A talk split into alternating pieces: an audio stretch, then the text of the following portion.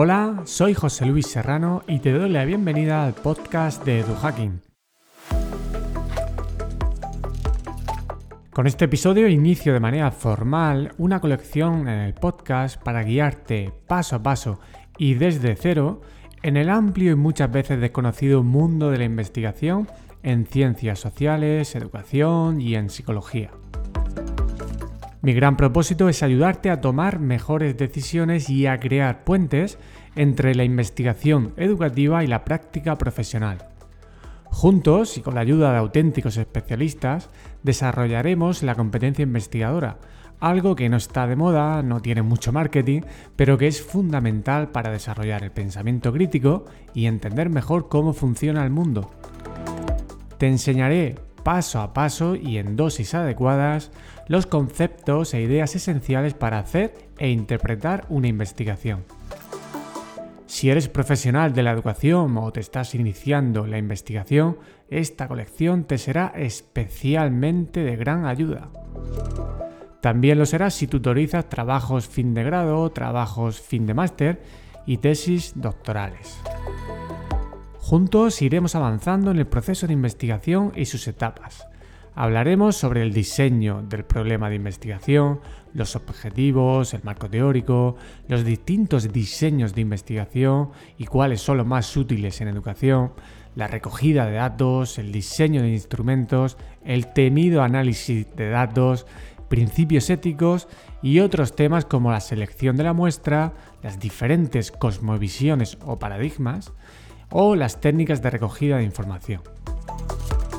Además de estos clásicos contenidos, también iremos entendiendo por qué la investigación educativa tiene mala reputación entre gran parte del profesorado, las causas de su crisis o por qué la investigación no termina de impactar en la práctica educativa y más allá del sistema educativo formal. Y por supuesto, estaré atento a todos los comentarios que me puedas dejar, con dudas o contenidos que te gustaría que abordase en el futuro. Existen manuales excelentes que tratan estos temas, los cuales utilizaré y citaré en los distintos episodios. Sin embargo, quiero contarte de otra manera más clara, ordenada y con ejemplos todo lo que tienes que saber para entender cómo la investigación puede ayudarte a ser más crítico con la información, tomar mejores decisiones como profesional y por supuesto hacer investigación. Porque para investigar no necesariamente tienes que trabajar en la universidad, tener un laboratorio o tener una bata blanca. En esta colección tendrás episodios breves de no más de 20 minutos y también tendrás entrevistas. No publicaré todos los episodios seguidos, sino que esta colección se irá configurando mientras sigue el podcast con sus líneas habituales. Hecha la presentación, aprovecho este primer episodio para calentar motores y compartir contigo tres puntos. El primero, para qué investigar en ciencias sociales, educación y en psicología. El segundo tiene que ver con el concepto del método científico. Y el tercero, las diferencias que hay entre la investigación en ciencias sociales y en ciencias naturales. Antes de empezar, te recuerdo que tanto en el blog como en el podcast de EduHacking ya tienes contenido sobre cómo hacer o interpretar la investigación.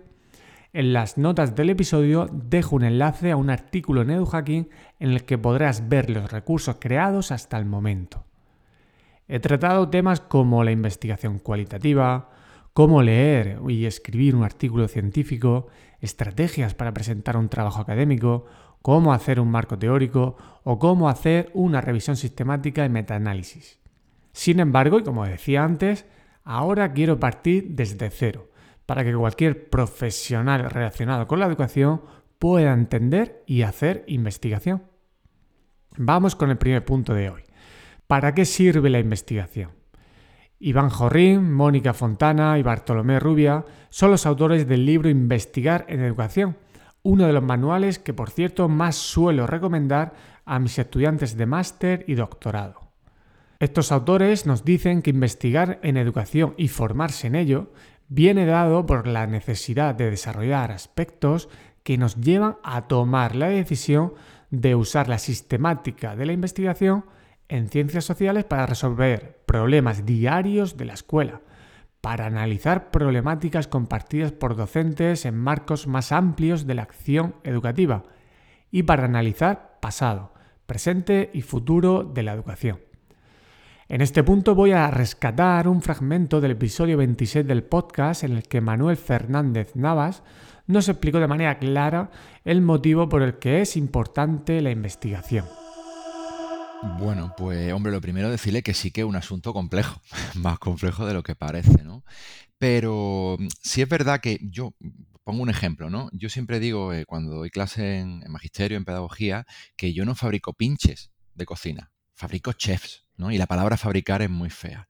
Pero me parece que es un ejemplo muy claro de, de lo que tiene que ver luego el tomar decisiones informadas en, el, en nuestra práctica cuando seamos profesionales. Y esto tiene que ver con concebir la educación como un, proceso técnico, la gente que pues, aplica técnicas que diseñan otros, o gente que tiene conocimiento, criterio basado en investigaciones, y aquí es donde viene la, la chicha, eh, para tomar decisiones informadas en la práctica. Que luego la práctica, como todos sabemos, es terriblemente compleja terriblemente compleja. Entonces, ¿cuál es la mejor manera de tomar esas decisiones? A través de conocimiento basado en la investigación. Y aquí sería muy interesante hablar de toda la tradición de investigación sobre la propia práctica. Pues investigación-acción, que si algún oyente no conoce, pues invito a que, a que vea, o lesson study, o todo lo que se ha venido a llamar el practitioner research, que tiene la capacidad de generar un desarrollo teórico muy conectado a la práctica, a través de la investigación. Entonces, para mí, en síntesis, ¿por qué es importante? Para tomar decisiones basadas en pilares, en conocimiento elaborado, probado, puesto a prueba. Y esto nos llega a través de la investigación. En resumen de este punto, podemos decir que hay múltiples razones por las que se realizan procesos de investigación, tales como comprender una realidad o comportamiento, describir, predecir, controlar un fenómeno e incluso empoderar a las personas. Dependiendo del tipo de estudio y la disciplina, unas razones tendrán más peso que otras. El siguiente punto de hoy, ciencia y método científico. Aclarados los que deberían ser los verdaderos propósitos de la investigación, quiero compartir contigo el concepto del método científico. ¿Y por qué elijo esto en este primer episodio? Pues básicamente para hacerte ver que la educación es una ciencia y el método científico no es solo válido para los llamados diseños experimentales, con grupos de control, muestras grandes y demás cuestiones que seguramente habrás escuchado cuando se juzga la calidad de un estudio. No te preocupes si estos términos te suenan a chino, ya tendremos tiempo para saber qué significa cada uno. En cualquier caso, te adelanto que ninguno de ellos es realmente interesante en la investigación educativa. Pero por ahora es suficiente con que entiendas dos cosas. La primera es que antes de que se constituyese el método científico, ya se creaba conocimiento científico.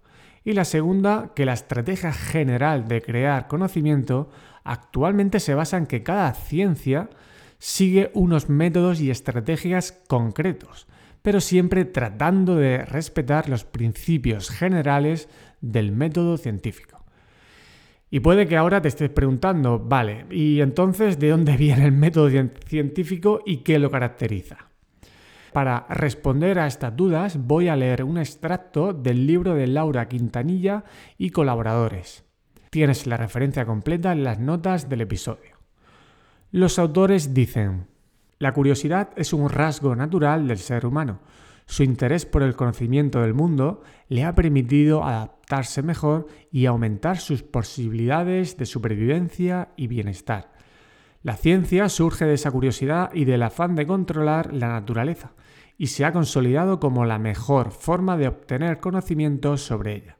Muchos filósofos de la ciencia sitúan los inicios de la ciencia moderna en la segunda mitad del siglo XV y principios del siglo XVI.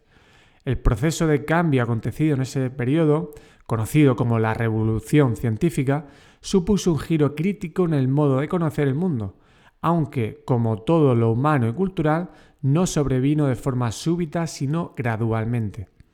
Esta evolución de la ciencia moderna se ha definido como una nueva forma de mirar el mundo funcional y mecanicista, y en la que prima el interés pragmático del control sobre la naturaleza. El proceso de cambio a la ciencia moderna se asocia con figuras como Leonardo da Vinci, Copérnico, Kepler, Galileo, Newton y Gilbert, entre otros. Sus aportaciones y métodos de trabajo, junto con las circunstancias sociales, económicas y culturales del momento, hicieron que la transición del siglo XVII al siglo XVIII ya se hubiese fijado claramente el modo de hacer ciencia, el método científico, tal y como se entiende actualmente. Esto es la observación sistemática, reiterada y controlada, como base del conocimiento científico. Desde ese momento la ciencia adquiere su estatus actual y se consagra socialmente como la actividad intelectual de primer orden. El método científico describe, por tanto, un procedimiento de investigación empírico y sistemático. Se trata de comprender la naturaleza planificando cuidadosamente el registro ordenado de las observaciones sobre la realidad. Podemos definir el método científico como un procedimiento general, empírico, sistemático, controlado y crítico para la obtención del conocimiento. General porque proporciona unas claves básicas que son adaptables a las necesidades específicas de las diferentes disciplinas. Empírico porque se basa en la observación de los hechos.